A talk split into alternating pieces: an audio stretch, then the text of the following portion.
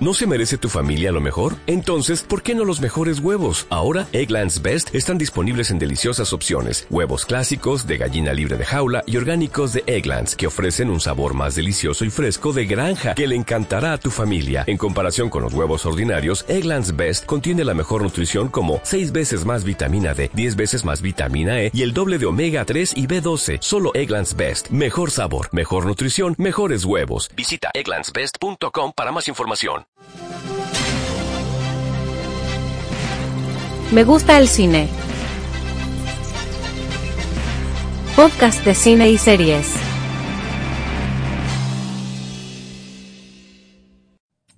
Hola, ¿cómo están? Bienvenidas y bienvenidos a este nuevo programa de Me gusta el cine, el capítulo número 50, dentro de la cronología de Me gusta el cine.cl y el programa número 11 que sale al aire a través de Geek Radio. Como ustedes ya saben, eh, soy Patricio Rodríguez, los voy a acompañar durante la próxima hora.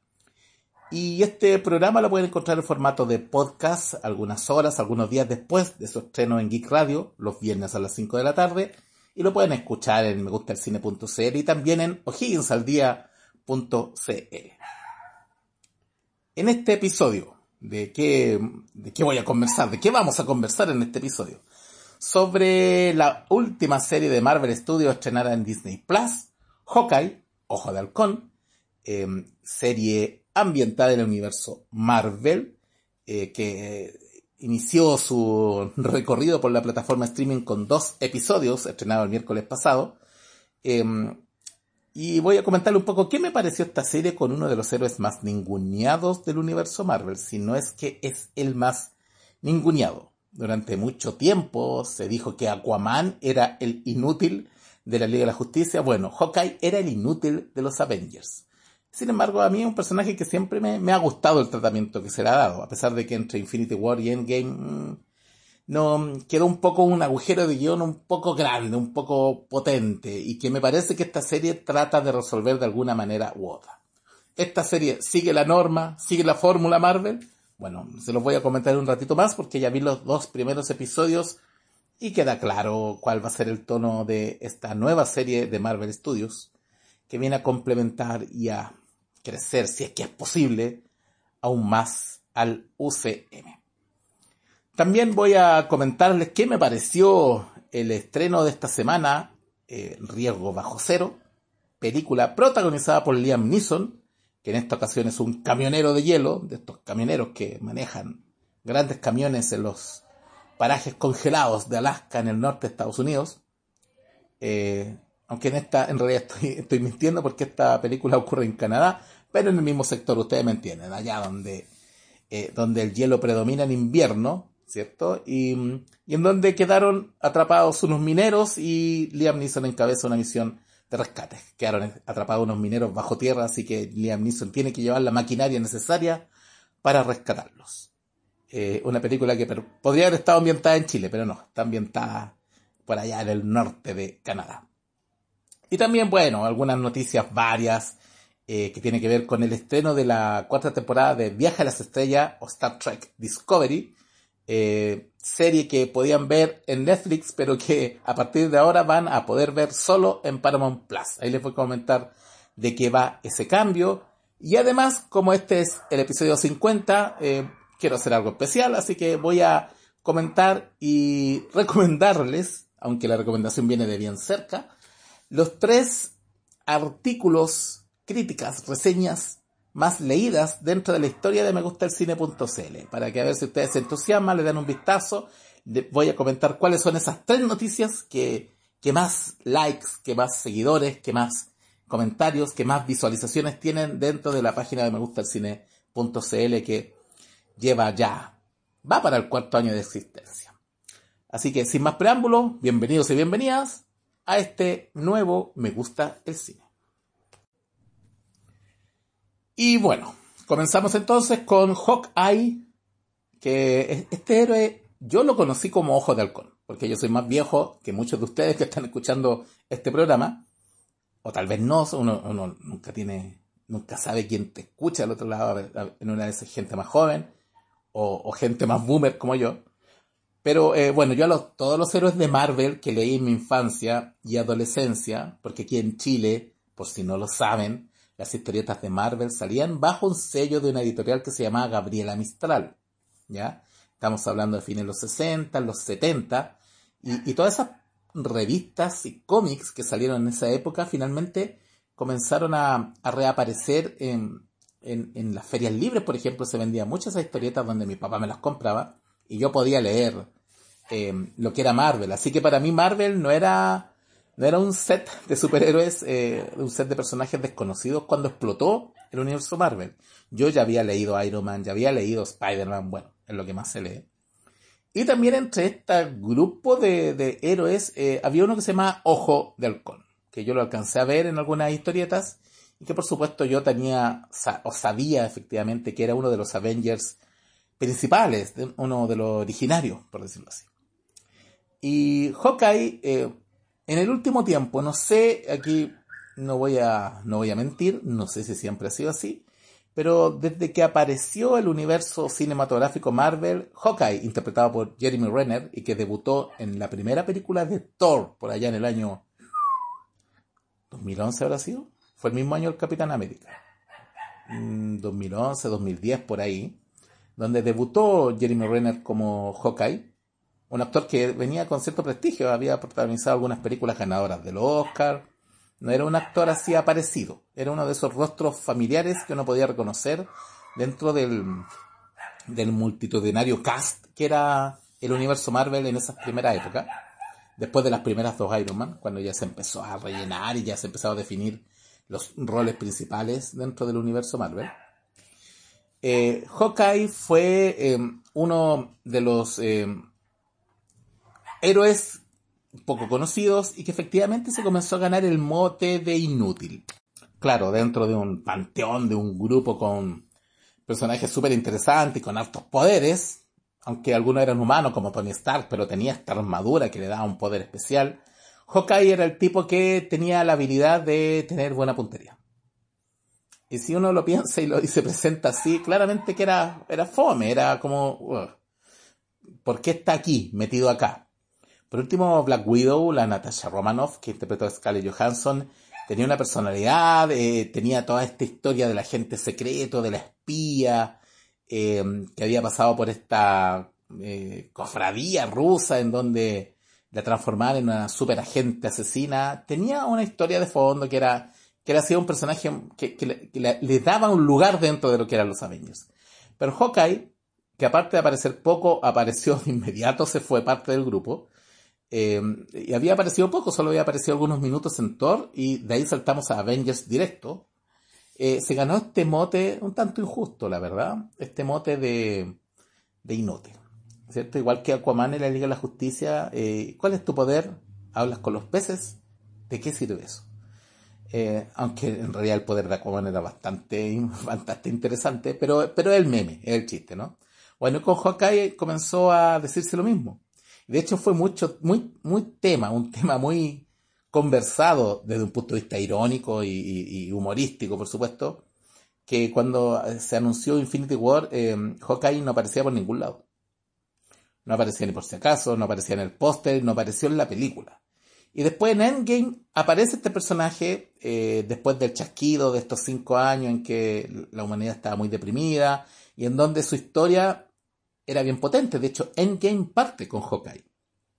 Con el personaje de Jeremy Renner que se llama Cliff Barton, si no lo recuerdan. Eh, porque toda su familia desapareció con el chasquido. Entonces pasó por un periodo muy oscuro, asumió el manto de Ronin y bueno, se, convirtió en, una especie de, vengador, eh, una especie de Punisher eh, de antisociales, de bandas, empezaron a ganarse múltiples enemigos. Era un tipo que no le temía miedo a la muerte, que buscaba la muerte después de, todo lo que le había pasado, ¿no? Y que recupera un poco su espíritu una vez que recupera a la familia, después de el contrachasquido, podemos decirle, que hizo Hulk en Endgame. Bueno, pero, eh, pero en ese periodo hay un agujero de guion en que pasamos de un personaje que tiene un tono bastante simpático, que, que, lo conformaron y le pudieron dar eh, una historia, un background, una historia de fondo, una piedra angular que tenía que ver con más, a diferencia, por ejemplo, de Natasha Romanoff, que, que su, su piedra angular, su piedra central siempre fue su, eh, su vida como espía y los sacrificios que tuvo que hacer y cómo encontró una familia nueva en Los Vengadores, Hawkeye ya tenía familia. Entonces Hawkeye era como la historia al revés, ¿no? Como que él tenía familia, eh, eh, era una persona sumamente estable, con una vida envidiable, tranquila, relajada, pero que tenía este trabajo de superhéroe, como que era la pega de superhéroe que tenía que enfrentar por responsabilidad y porque efectivamente tenía talento para eso, ¿no? Em, pero con Endgame se perdió un poco eso, como ya les dije, porque eh, tuvo este agujero de guion, porque no agujero de guion, un agujero en la vida podría ser, porque después de perder la familia se volvió un poco loco, ¿no?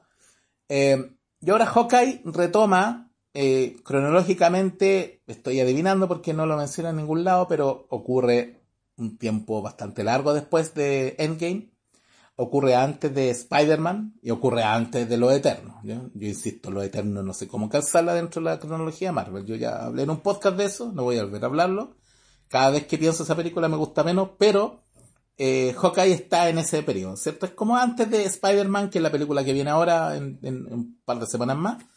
Eh, y nos trae al Cliff Barton, a Hawkeye, ya con la herida sanada, ¿cierto? Con, eh, con su vida rehecha después de recuperar a la familia, un tanto retirado por, perdón, un tanto retirado por lo que se ve en la serie, eh, añorando a Natasha, a su amiga que murió en Endgame, que dio su vida también salvándolo a él. Eh, pero no con un trauma, el personaje se, se, se, comporta bien, se mueve bien, no, no presenta un trauma ni un... Eh, a lo Batman, por ejemplo, o, o, a lo Punisher, sino que sigue siendo el Hawkeye que nosotros conocimos en Avengers, ¿no? Sobre todo en Era de donde más se profundiza en el personaje, en donde conocemos a la familia y conocemos realmente su vida. Eh, y aquí eh, nos encontramos de nuevo con este personaje, eh, que si bien está tratando de volver a su vida normal al 100%, ¿ya? Y, lo está logrando. Me gustó mucho que presentara el personaje con cierta con ciertos problemas, ciertas secuelas, lo que le da un tono un tanto crepuscular. Yo entiendo que lo que quieren hacer con esta serie es mostrarnos un personaje más voluble, eh, que ya viene de salida, que, claramente no va a estar de nuevo dentro de los top o dentro de la, de la primera línea de superhéroes. Eh, tiene una sordera, de hecho, ocupa un aparato para la sordera. Eso, eso me pareció interesante. Comenzar a, a sumarle debilidades o, secuelas de los eventos vividos. Eh, porque no, o sea, en un momento lo menciona, él peleó con Thanos, tuvo Thanos frente a frente, pasó por miles de aventuras, estuvo al borde de la muerte muchas veces. No podéis salir sin secuelas de aquello al menos físicas, mentales por supuesto deben, deberían existir, pero al menos físicas. Y me pareció interesante que esta versión de Hawkeye, que se nota ya más adulto, un poco más, más, viejo por decirlo así, más sabio también, tenga estos problemas, tenga un problema de audición. Eso para mí es, un punto al tiro que me pareció interesante dentro de lo que está presentando esta serie de Marvel, que además presenta un nuevo personaje que es Kate Bishop, eh, interpretado por Haley Steinfeld, la protagonista eh, de hartas películas, pero yo recuerdo al tiro Bumblebee, la, la última de los Transformers, ella era la, la protagónica. Y bueno, no, tiene, tiene más películas. Pero Hayley Steinfeld es la, eh, el personaje Kate Bishop, que en los cómics, y en los cómics, y, y yo creo que ustedes saben esto a esta altura, en las historietas, em, las historietas se basan en los cómics o en historias de, publicadas por Marvel, pero no tienen que ser iguales, de hecho no lo son.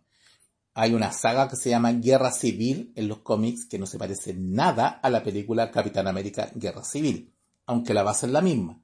El enfrentamiento entre dos ideologías, una liderada por Capitán América y otra por Iron Man, que chocan en algún momento y provocan un enfrentamiento entre superhéroes. Esa es la base, pero la historia no se parecen en nada. cómo se desarrollan los acontecimientos, quiénes participan, eh, cuáles son las secuelas, no tiene mayor relación. ¿Ya? Y Kate Bishop en los cómics es la tercera, el tercer, el tercer ojo de halcón y es la primera mujer que toma el manto de ojo de halcón después de Chris Barton. ¿Ya? Em, entonces es una heredera, es una especie de Robin, es su compañera. Y en esta serie, en estos dos primeros episodios, nos presentan a Kate Bishop, que mucha gente suponía que em, la nueva Hawkeye iba a ser la hija de Chris Barton, por lo que se vio en Endgame al inicio. Sin embargo, eh, aquí aparece este personaje que es clásico, que ha, existido durante varios años dentro de lo que es la cronología de, los cómics de Marvel, y que para el fanático es bastante conocido. ¿ya? Em, y en este caso la presentan como la una adolescente, no es adolescente, es una joven con mucha, mucho talento para la arquería, para, para el tiro al blanco, tiene habilidades similares a la Hawkeye y también tiene un tono humorístico que, es muy propio de Marvel. Y nos están presentando en estos dos episodios eh, dos cosas. Primero, están tratando de situarnos y explicarnos eh, qué es lo que pasó con eh, Hawkeye en estos cinco años en que ocurrió el chasquido de Thanos, cuando él fue Ronin, que Ronin fue un alter ego violento de Hawkeye, ¿no? por una parte. Y por otra parte están desarrollando esta relación naciente entre Cliff Barton y Kate Bishop. ¿Qué me pareció a mí la serie con estos dos episodios? A mí, honestamente, me gustó. Ustedes saben que yo estoy bastante aburrido y bastante cansado de Marvel, los que han escuchado algún podcast que si son fan del universo Marvel me deben odiar un poco. Pero yo estoy bastante aburrido, bastante cansado de la fórmula, de lo mismo, de ver eh, eh, em, resoluciones fáciles a situaciones complejas, de este humor medio tonto que está metido a force, etcétera, etcétera, etcétera. ¿Para qué vamos a repetir todo lo que ya me tiene cansado el universo Marvel? Bueno, Hawkeye hasta ahora me ha gustado. No he visto eh, estas señales eh, tan formuleras, tan poco sorpresivas, tan seguras de esta zona de confort a la que Kevin Feige parece el, ustedes saben, el productor supremo de Marvel Em, no quiere salir de esta zona de confort en que se siente seguro. Si no está yendo bien, ¿para qué vamos a cambiar? Pero recientemente no le está yendo tan bien, ojo con las películas, han sido más criticadas del usual, Eternos no le gustó a mucha gente. Em, hay alguna gente, yo no la considero tan mala, pero cada vez que la pienso y le doy vueltas, como que mm, hay muchas cosas que no tienen sentido, no sé dónde ubicarla cronológicamente. Muchos la han alterado de basura máxima, no creo que sea así pero sí tiene muchos problemas. Y, mm, y, ahí se trataron de salir absolutamente de la fórmula sin salirse de la fórmula, una cosa muy rara porque al final caen en lo mismo igual. Eh, lo que pasó con WandaVision también, esta serie que parte muy novedosa, muy interesante y termina siendo lo mismo de siempre. Bueno, con Hawkeye estos dos primeros episodios al menos, y es lo mismo que me pasó con WandaVision, yo soy pesimista por naturaleza, así que hasta que no termine la serie no voy a decir sí, no, bien, genial. Hasta ahora me ha gustado. Siento que va por un buen camino. Siento que es una propuesta interesante, bien armada, bien ejecutada. La serie visualmente además se ve muy bonita. Es, como una mega producción em, que, perfectamente uno podía ver en pantalla grande. Eh, me recordó mucho a la factura técnica de em, Capitán América y el Soldado de Invierno, serie que yo odié, eh, con un final atroz, eh, pero como factura técnica se ven increíbles y esta está en esa línea.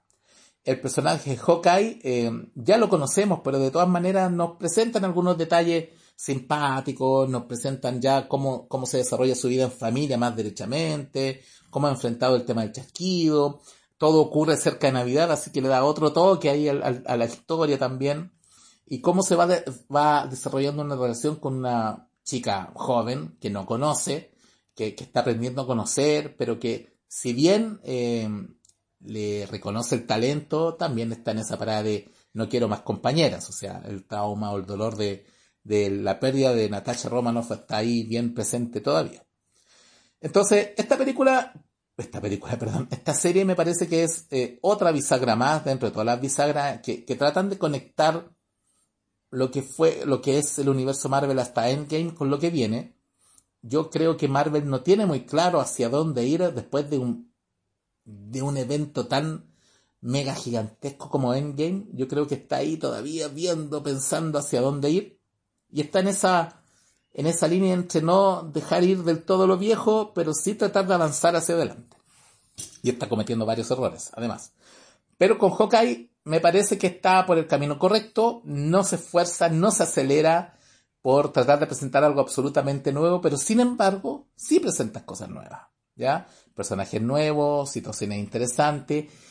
Tiene una estética distinta. Yo no veo uno lo que critica, otra de las cosas que critica mucho Marvel, que todas las, todos sus productos se ven iguales. Este no se ve igual. Eh, si, si me piden explicarlo en detalle, probablemente no voy a poder, pero, a ver, la paleta de colores es distinta, es una paleta un poco más vivaz, eh, el tono narrativo es distinto y hasta ahora, hasta ahora, la fórmula no aparece del todo. Sí tiene, sí tiene humor, sí tiene un ritmo eh, entretenido para, para que uno no se duerma, para que la gente quede pendiente.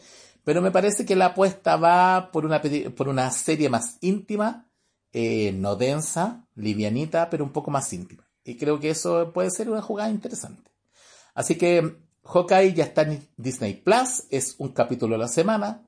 Como estreno, tiraron dos, creo que son seis episodios, así que cerca de Navidad, justo en la época en que está ambientada la serie, eh, probablemente vamos a, ver el final de, de Hawkeye. Eh, es interesante, me acabo de dar cuenta, es un capítulo a la semana, eh, probablemente, y, y, en los dos primeros episodios han pasado dos días, así que en una de esas toda la historia transcurre en cinco días, a los 24, ¿no? Que ocurría todo en un día. Perdón. Eh, así que yo le recomiendo Hawkeye, a mí me gustó, hasta ahora me ha gustado. Me voy a reservar mi veredicto final hasta el cierre, eh, porque ya estoy traumado con eso. A mí me gustó mucho WandaVision, los primeros cuatro episodios, y el 5 y 6 se fue al demonio. Así que Hawkeye hasta ahora va bien, démosle el beneficio de la duda. Eh, está en Disney Plus, denle un vistazo, dos capítulos, cada uno dura 50 minutos y de aquí en adelante un episodio a la semana, todos los miércoles por Disney Plus. Y dejamos atrás a Cliff Barton y sus amigotes eh, para hablar del estreno cinematográfico de la semana. A ver, uno de mucho porque esta semana eh, tuvo varios estrenos el jueves y algunos bastante interesantes. Está La Casa de Gucci, está The French Dispatch de Wes Anderson, La Casa de Gucci de Ridley Scott, eh, se estrenó la última película de Disney que se llama Encanto, em, pero la película que pude ver, soy honesto, pude ver es eh, Riesgo Bajo Cero, principalmente gracias a que eh, los amigos de Plaza Espectáculo me enviaron el link para ver la película antes. Eh, porque no tuve tiempo de ir al cine. Así que eh, voy a hablar de esa película, de Rico Bajo Cero, que es una nueva cinta de acción protagonizada por Liam Neeson. Em, que, eh, a ver, desde hace varios años que yo siempre he dicho y cada vez que comento una película de, de este actor, le digo, Liam Neeson desde hace 10 años, 15 años está haciendo la misma película siempre. Desde Taken, ¿cierto? Está interpretando como al mismo personaje. ¿Cierto? Un hombre rudo, solitario, eh, que se ve enfrentado a, asumir una misión eh, que no tenía contemplada, que no quiere, en primera instancia, no quiere, no quiere realizar, pero que cuando siente el llamado del deber o la obligación moral de hacerlo, termina ejecutándola y por supuesto ahí sacando a relucir todas las habilidades propias del personaje, porque ninguno de los personajes que interpreta es un simplón, ¿no? Todos son expertos en lo que hacen, son lo mejor en lo que hacen, ya sea agente secreto, sea policía o sea camionero, como en este caso. ¿Esta película cumple con esa norma, con esa fórmula? Pues sí, lo cumple.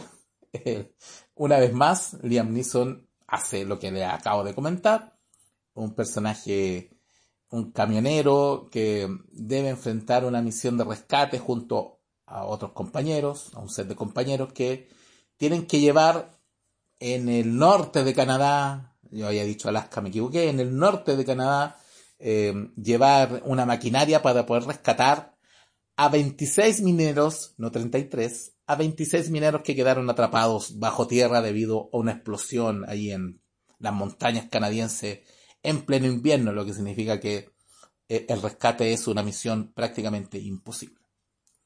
Eh, Bajo Cero eh, está, eh, está, dirigida por Jonathan Hensley, em, que ustedes no lo recordarán para nada, pero yo les cuento que es el guionista de, de una de las películas de catástrofe más recordadas, eh, dirigida por Michael Bay, que es Armagedón. Así que él es uno de los culpables de escribir Armagedón, que igual es una película entretenida, pero que es una película bastante torpe, por decirlo así, en la forma de enfrentar todo lo que es la historia.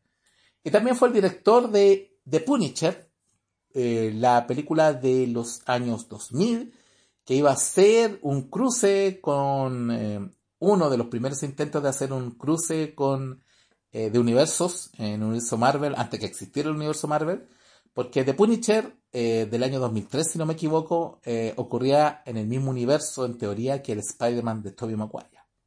De hecho, si ustedes ven Spider-Man 2, cuando la Mary J. Watson va corriendo con un traje de novia por Nueva York en, busca de Peter Parker, eh, hay un personaje que, con el que ella se topa y se da vuelta y es Thomas Jane, que era el actor que hacía The Punisher. Así que esos guiños que ocurrían en, esos eh, prehistóricos universos de Marvel, que hoy día al parecer va a ser efectivamente un, una hecatombe cuando se reúnan, eh,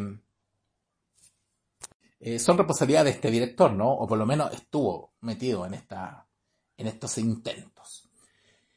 Eh, Hensley nos presenta una obra de acción, es un drama de acción, ¿ya? Que parte bastante bien. A ver, ¿qué puedo rescatar? Vamos a decir lo bueno primero para que después no digan que yo encuentro todo mal. Lo bueno, es una película que eh, técnicamente es muy eh, es bastante aceptable, está bastante bien realizada en la ejecución, ¿ya? Eh, no es filmar, no es fácil filmar, perdón, bajo las condiciones que se filman este tipo de películas, pero desde el punto de, vista técnico, de fotografía, de puesta en escena, de escenografía, de ambiente, de generación de ambiente, la película es muy efectiva y no hay mucho que decir al respecto a eso.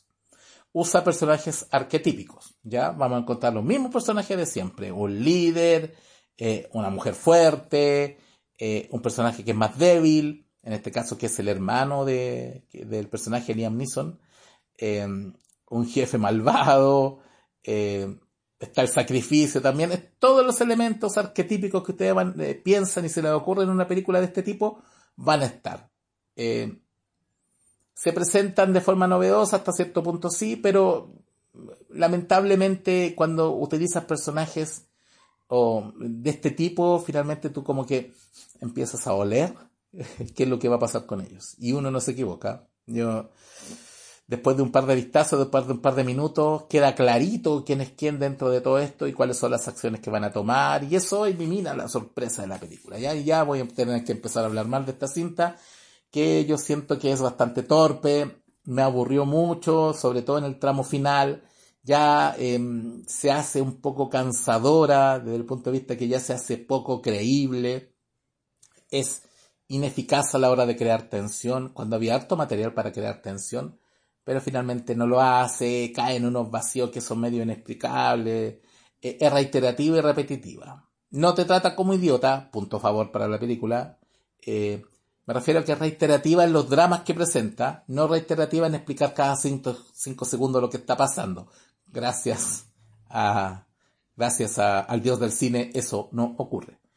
Em, Liam Neeson como siempre está muy bien en el papel, aunque de nuevo es un papel que ya yo lo, creo que lo debe tener cansado hacer lo mismo de siempre, aunque en este caso tiene por supuesto ciertos eh, em, ciertos elementos diferenciadores, un poco más humano, ya, ya Liam está también en una etapa más crepuscular, palabra que yo uso mucho porque me gusta harto, crepuscular, pero ya está de vuelta, es un personaje que ya no es el de Taken, sino que ya demuestra el peso de los años. Eh, y eso también él lo adapta porque los personajes ya no son tan rudos, eh, a lo menos desde el punto de vista físico, pero sí desde el punto de vista de la actitud.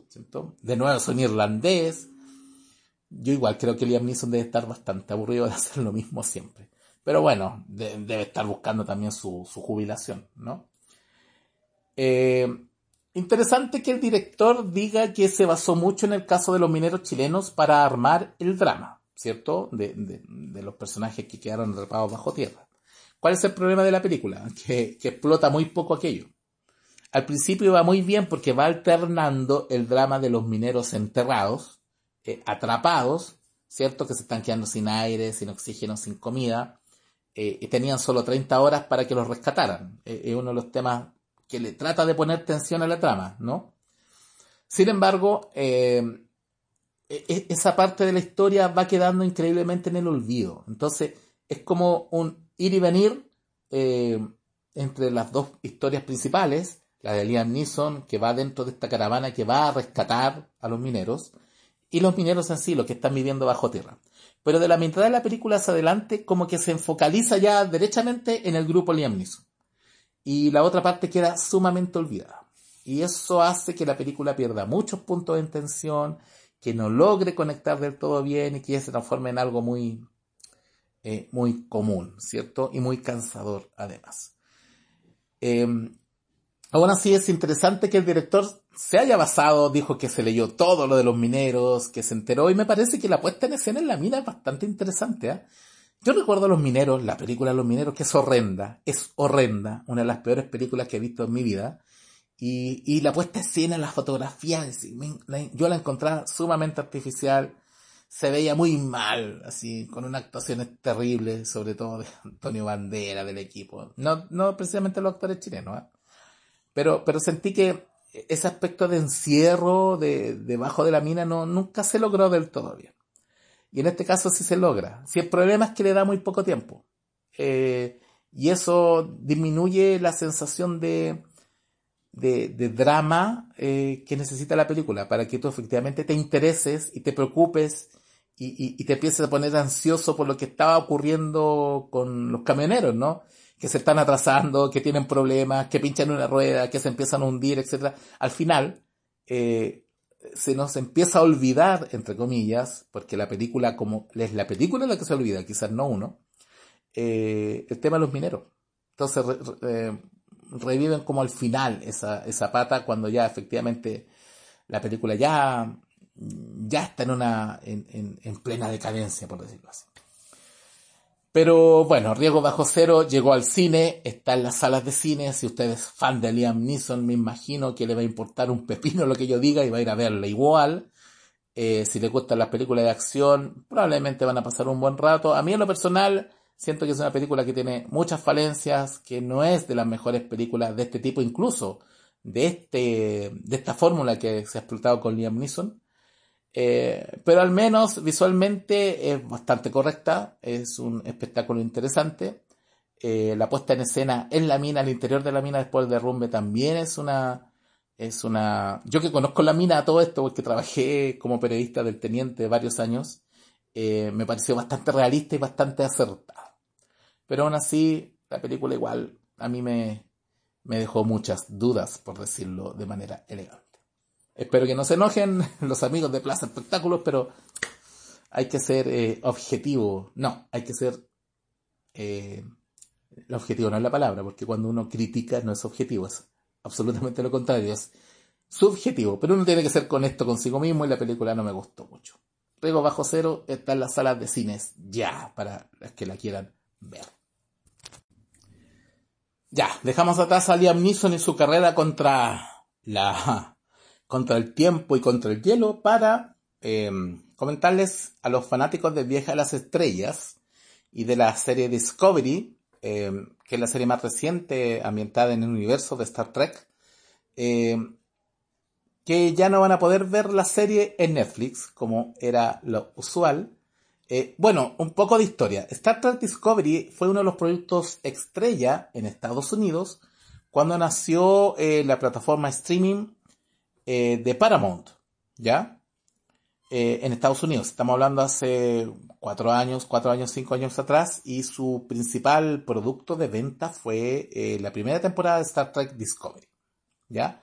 Como la plataforma no existía fuera de Estados Unidos, como ahora sí existe Paramount Plus, de hecho esa plataforma se llama CBS Plus, algo así, o, CBS Prime, no me acuerdo cómo se llamaba. Eh, pero después eso se transformó en Paramount Plus. Bueno, eh, la serie Star Trek Discovery fue la punta de lanza, lo que permitió vender el streaming. Y en Latinoamérica y en, casi todo el mundo, la serie no tenía dónde ser estrenada porque, bueno, el streaming era exclusivo de Estados Unidos. Así que como ocurre en estas situaciones, lo mismo que ocurrió con eh, Los Titanes de HBO Max o, mm, o, The Voice, no, The Voice no, porque The Voice siempre fue de Amazon Prime, eh, se llega a acuerdo con otras plataformas para que estas series sean exhibidas en otros países. Es lo que pasó con Picard también, la otra serie de Viaje a la Estrella, que está ambientada en el universo de, The Next Generation, ¿no? Eh, con Patrick Stewart en el rol de Jean-Luc Picard, el clásico personaje capitán de la Enterprise en la saga La Nueva Generación de Viaje a la Estrella, que también era para esta streaming CBS Plus, que ahora es Paramount Plus, y que se finalmente se estrenó en Latinoamérica y en gran parte del mundo a través de Amazon Prime Video. Bueno, Star Trek Discovery se estrenó en gran parte de Latinoamérica eh, del mundo, en Latinoamérica y en el mundo, hasta ahora ya se me empieza a enredar la lengua, en Netflix, ¿cierto? Y las tres temporadas de Star Trek Discovery uno las puede disfrutar en Netflix, pero no hemos enterado, o yo me he enterado al menos en los últimos días, que Netflix ya anunció que las va a retirar. ¿Y por qué las va a retirar? Porque venció el contrato, porque Paramount Plus ya existe en Latinoamérica y por supuesto va a querer eh, exhibir lo que son sus productos, ¿cierto? Si Star Trek es de ellos, eh, necesita un producto de estrella para poder seguir vendiendo la plataforma y llegar a más gente. Em, y hace poco se anunció efectivamente que Star Trek Discovery se iba a retirar de Netflix, pero no habían dado anuncio qué iba a pasar con la cuarta temporada si se va a poder ver o no a través de algún portal y el anuncio era que se iba a tener que esperar hasta marzo de 2022 para que ésta llegara a Paramount Plus. Estamos diciendo que la serie iba a llegar ya con la temporada terminada en Estados Unidos, porque son 13 episodios. Esto por supuesto no cayó muy bien entre los fanáticos de Vieja a las Estrellas, que son muchos los fanáticos de Vieja a las Estrellas en todos lados.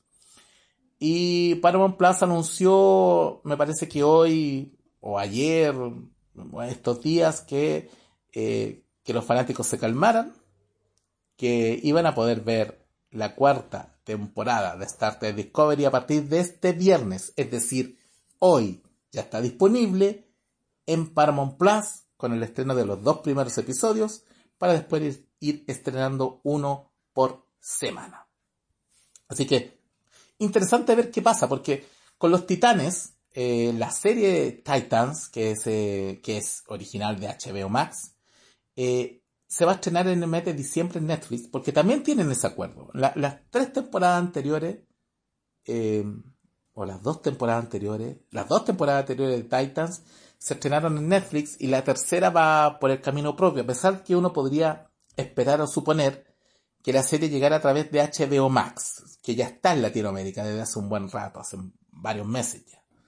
Pero el tema de los derechos es súper complejo. Eh, de hecho, eh, cuando, de hecho, cuando salió HBO Max, le costó un poco em, eh, recuperar los derechos de sus propias obras, porque cuando hacen, em, firman convenios de concesión, es lo mismo que hacen con los canales de televisión y con la plataforma de streaming también, son por tiempos y a veces firman exclusividades. Por ejemplo, ustedes pueden encontrar Volver al Futuro en casi todas las plataformas. Está en HBO Max, está en Netflix y está en Amazon Prime Video. Debe estar en muchas más. Pero eso porque em, Universal vende Volver al Futuro así como indiscriminadamente, sin, mayor reparo, eh, sin derecho a exclusividad. ¿Cierto? Se las da por un tiempo, pero no les da derecho a exclusividad. Pero al contrario, cuando eh, Netflix firmó el acuerdo con HBO Max, sí le pidieron derecho a exclusividad para las temporadas de Titans. Entonces eso significa que Titans no solo llega tarde, sino que llega a través de una plataforma que eh, es diferente a la que es su dueña.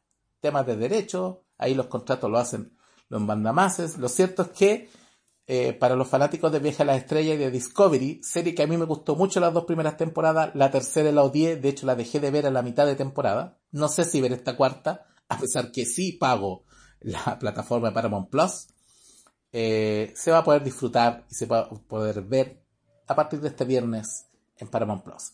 ¿Qué es lo que no me gusta de plataformas como Paramount Plus, Star, eh, que no tienen aplicaciones en todas las Smart TV ni en todas las consolas de videojuegos.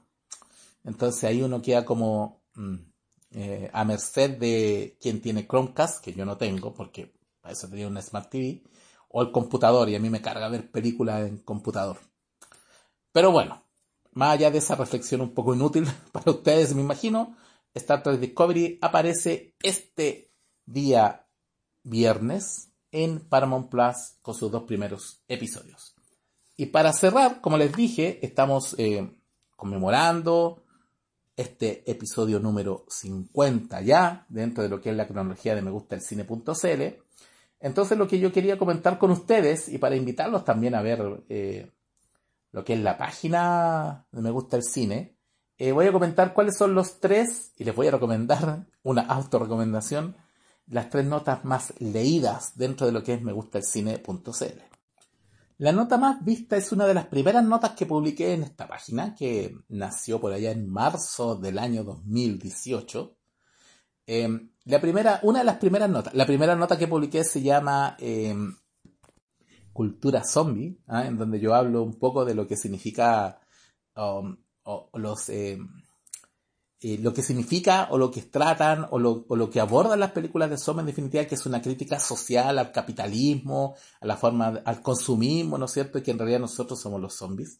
Esa fue la primera nota que publiqué, se llama Cultura Zombie porque si la quieren buscar en Me Gusta el Cine.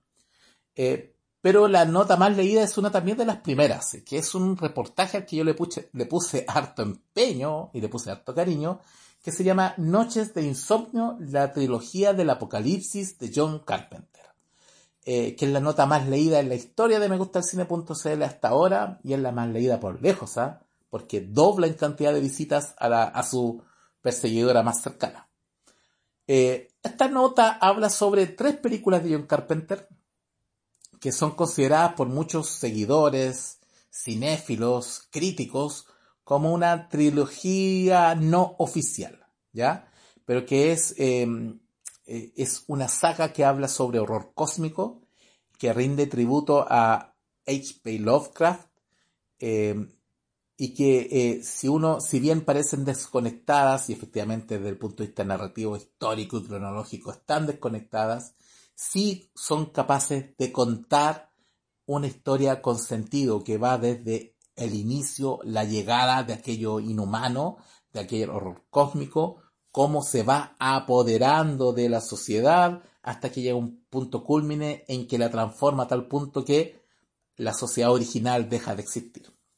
Eh, bueno, los que leen Lovecraft deben entender y explicar mucho mejor lo que estoy tratando de decir, que son estos seres que vienen de afuera, que, que, son poco entendibles, pero que son, eh, son también mortales, ¿no?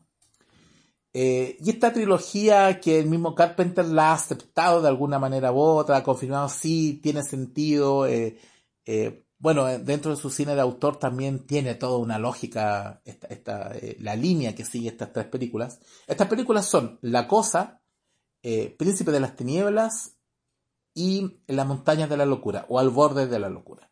Estas tres películas que fueron estrenadas con mucha diferencia de tiempo, la cosa es del año 82, Príncipe de las Tinieblas es del año 87-88, si no me falla la memoria. Y Al borde de la locura ya es el año 94, 95, por ahí. Eh, estas tres películas forman este, esta trilogía no oficial. Y ahí en esa nota explico, primero, por qué es considerada como una trilogía. Segundo, cuáles son los méritos de cada una de ellas. Y también un poco una alabanza general al genio de, de John Carpenter, ¿no? Así que esa es la nota más leída, si le quieren dar un vistazo y seguir sumando clics y likes dentro de, esa nota, se llama Noches de Insomnio, la trilogía del Apocalipsis de John Carpenter. Esa es la nota más leída. La segunda nota, la que se lleva el segundo lugar dentro de, las notas más leídas de la historia de Me Gusta el Cine, es 11 años de 500 días de verano, eh, un, un recuerdo a aquella película que tiene varios nombres, 500 ¿ah? eh, días con Summer, 500 días de verano, eh, que es una película eh, que muchos conocen como la película de desamor por excelencia, y que para muchos hombres o machos tóxicos es también el ejemplo de la mujer malvada que es Summer, ¿no? la, la protagonista de la película.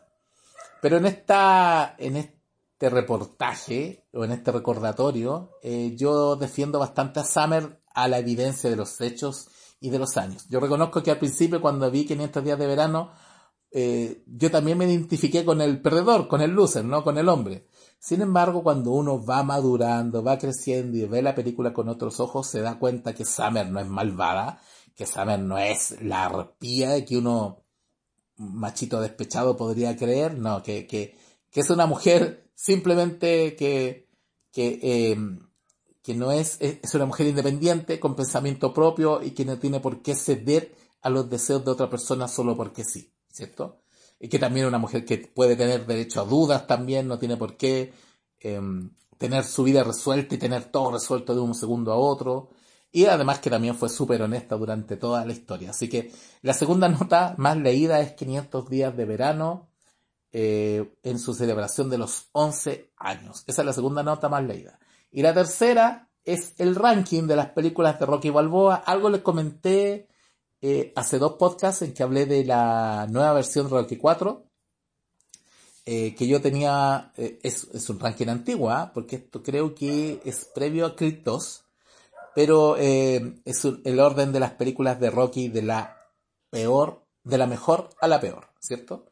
Que la mejor es Rocky 1 y la peor es Rocky 4. Y ahí es donde me gané un par de insultos gratuitos, creo yo, pero por expresar mi opinión. Pero bueno, esa es la tercera nota más leída dentro de lo que es Me gusta el cine. Les recuerdo que recordé este ranking solo porque este es el programa número 50 y quería hacer algo especial, algo distinto para conmemorar estos 50 episodios. ¿Qué otras notas vistas? Así se las voy a nombrar nomás dentro de lo que son los, el top 10. Después de las películas de Rocky está la crítica a Un Príncipe de Nueva York 1 y 2, porque yo no había visto El Príncipe de Nueva York 1 y para ver la segunda parte que se estrenó hace un par de meses en Amazon Prime Video, vi la primera y la vi en días sucesivos, así que aproveché de hacer el, comentario eh, de un tirón, ¿no? Eh, también eh, otra nota muy vista es la reseña de Contra lo Imposible, Ford vs. Ferrari, una gran película, que también es una de las notas más leídas. También la crítica a una película que se llama La Tierra Errante de Netflix, que es un horror de película, también está, es bastante leída. Eh, una nota que yo no entiendo por qué, porque es apenas, es, ni siquiera es una reseña, es como una breve, ¿no? Como decimos los periodistas, una nota que debe tener mil caracteres, como un anuncio nomás, cuando la, página estaba en un periodo de búsqueda de qué va a ser esta página. Entonces yo en un momento publicaba noticias, em, publicaba reportajes y al final me fui derivando al comentario y al podcast, ¿ya? Pero al comienzo eh, claro, tenía muchas más secciones, pero al final me di cuenta que eran inútiles, así que la página que ustedes conocen hoy pasó por varios periodos. Y bueno, en, ese momento yo publicaba estas noticias y Genio del Mal es una, es una nota bastante mala bastante pobre y no sé por qué la gente la, ha leído tanto. ¿ya? También está la reseña a la película de Ted Bundy que encuentran en Netflix. Y eh, solo para cerrar este ranking, em, también está eh, muy leído el reportaje a la saga de Superman de Richard Donner, específicamente la Superman 1 y 2, eh, sobre todo ahora que está disponible en HBO Max, eso también es bastante leído. ¿Desde dónde me leen más? También, solo para cerrar este episodio especial del número 50. La mayoría de mis visitantes, a quienes agradezco y creo que no sé si me están escuchando o no, vienen de México, después de Chile, tercer lugar España, cuarto Argentina, quinto Colombia. Así que de ahí me leen bastante las estadísticas, tiempos de internet, tiempos modernos. Uno sabe quién lo visita, de dónde lo visita, ¿no? Así que agradecido a todos los que han permitido que me guste el cine.cl ya vaya a cumplir este raudo, cumplir cuatro años de vida. Y también, por supuesto, a quien ha hecho posible que este podcast, después de 50 episodios, siga existiendo y ahora incluso salga a través de una radio digital. Con esto me despido. Gracias Estamos en contacto la próxima semana, como siempre, viernes a las 5 de la tarde a través de Geek Radio, hasta que no se diga otra cosa. Y por supuesto en megustalcine.cl y en ojeguisalvia.cl. Que estén bien, nos vemos, chao.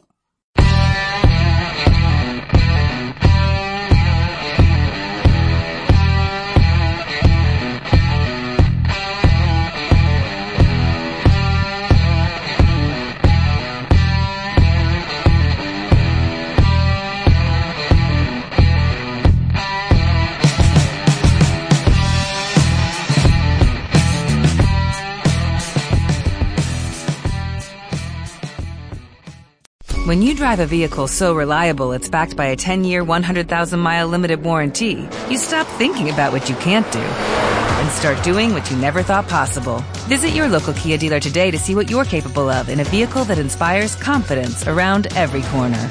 Kia, movement that inspires. Call 800 333 4KIA for details. Always drive safely. Limited inventory available. Warranties include 10 year 100,000 mile powertrain and 5 year 60,000 mile basic. Warranties are limited. See retailer for details.